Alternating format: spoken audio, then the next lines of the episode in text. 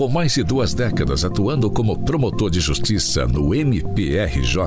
e três mandatos como presidente da Associação do Ministério Público do Estado do Rio de Janeiro, a AMPERJ, Luciano Oliveira Matos de Souza foi empossado no cargo de Procurador-Geral de Justiça do Estado do Rio de Janeiro no último dia 15 de janeiro, em sessão solene do órgão especial do Colégio de Procuradores de Justiça, no auditório do edifício sede da instituição. O Ministério Público há de lutar o bom combate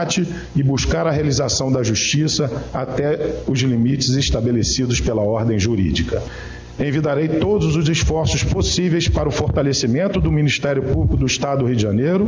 e para que, dia após dia, a sua, a sua atuação contribua efetivamente para a melhoria da qualidade de vida de nossa sociedade. Luciano Matos foi o mais votado na eleição que formou a lista tríplice para o provimento do cargo de Procurador-Geral de Justiça para o biênio 2021-2023. No dia 6 de janeiro, foi nomeado Procurador-Geral de Justiça pelo governador em exercício do Rio de Janeiro, Cláudio Castro.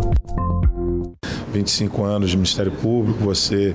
idealiza uh, o, o, Ministério Público, que você aprende a, a, conviver, o Ministério Público que você aprende a, a, a vestir a camisa. Então, é, ser Procurador-Geral de Justiça é, é, permitir que as ideias que a gente construiu ao longo do, dos anos é, da instituição, a gente possa, de fato, ajudar a implementá-las em uma cerimônia de posse semipresencial, devido às medidas restritivas de contágio pela Covid-19. Luciano reafirmou seu compromisso com o diálogo, a combatividade e a eficiência. Pretendo implementar as minhas propostas da campanha que eu apresentei aos membros do Ministério Público, apresentei a, a, toda a sociedade